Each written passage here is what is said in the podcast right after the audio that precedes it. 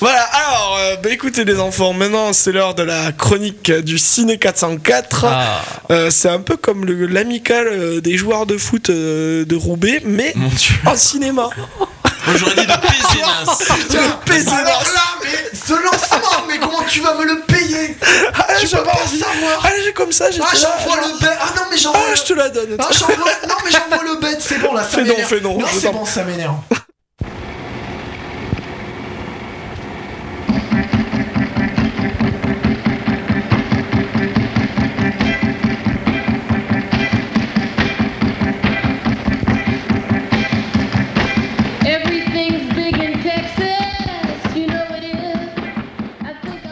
Le.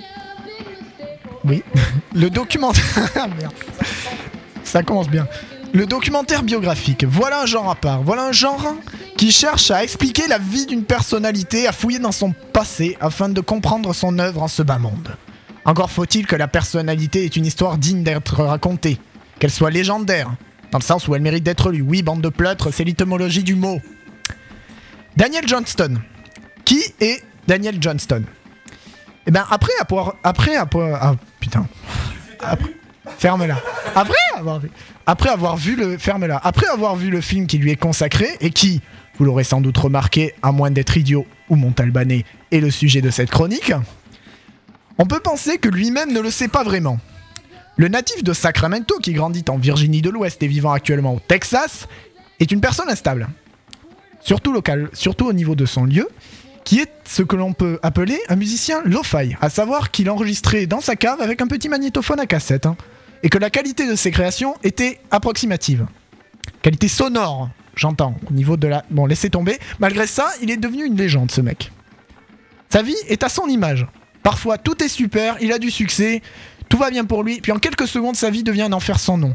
Il a une obsession avec le diable, a été accro à l'acide, est passé de maigre à obèse en 5 ans à peine à cause des médicaments qu'on lui a prescrits, a été interné plusieurs fois, a travaillé à McDonald's, bref, un homme qui en a vu. Sa musique, si sale qu'elle soit, est pleine de sincérité, de réel. Sa musique, si bourrée de fautes de solfège qu'elle soit, vient de l'intérieur de lui et il explose, il expose à son public avec exubérance. Ce film a été réalisé entre 2002 et 2006 et regroupe avec rigueur tous les événements importants de la vie de Johnston. Des interviews de ses managers, d'artistes avec lesquels il a collaboré, notamment Jad Fair de Half Japanese et Gibby Haynes des surfeurs du trou du cul, qui fait un piètre menteur en disant qu'il n'a pas filé de l'acide à Johnston. Bref, un documentaire à la structure classique, me direz-vous Peut-être, mais qui tente de démêler un peu la vie de cet écorché musical.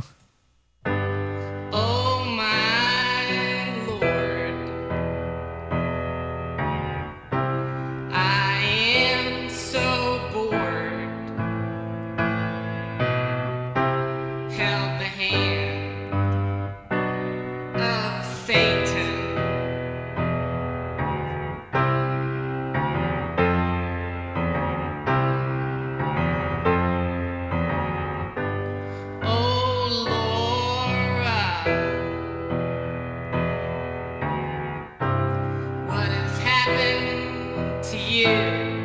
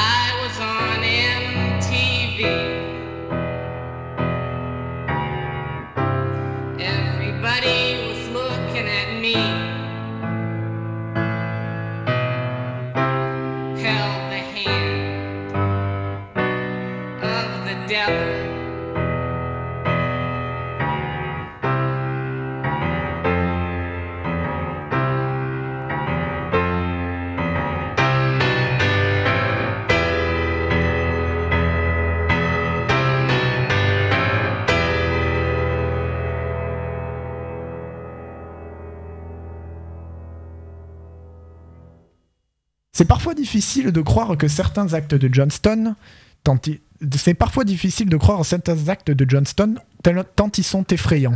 Je suis désolé, je déconne un peu. Quand il provoque un accident d'avion en se prenant pour Casper avec son père, on ne sait même pas comment réagir. Les pleurs de son père sont désespérants car on apprend que Johnston, en se faisant, en faisant se cracher l'avion, pensait bien faire, voulait qu'on soit fier de lui, et on le voit d'ailleurs arborant un grand sourire quand les secours viennent les chercher. C'est à ce point qu'il est détraqué. Et c'est pour cette raison que ce documentaire est important. Au lieu de dresser un éloge d'un artiste que tout le monde euh, admire, ce qui est relativement faux étant donné que Johnston est plutôt une icône underground, il va directement aux faits et même les plus tragiques, même les plus anesthésiants de douleur, et pour son entourage et pour Johnston lui-même. Comme il se décrit d'ailleurs lui-même, Johnston est un boxeur à la retraite se battant contre le diable et qui fait son autothérapie en faisant de la musique. Et au final, dans ce film, on cerne beaucoup plus un personnage public qui eut une vie beaucoup plus tourmentée que certains cuistres qui jouent les victimes en faisant de la noise et qui se disent en moitié dépressifs. Quoi? Non, moi.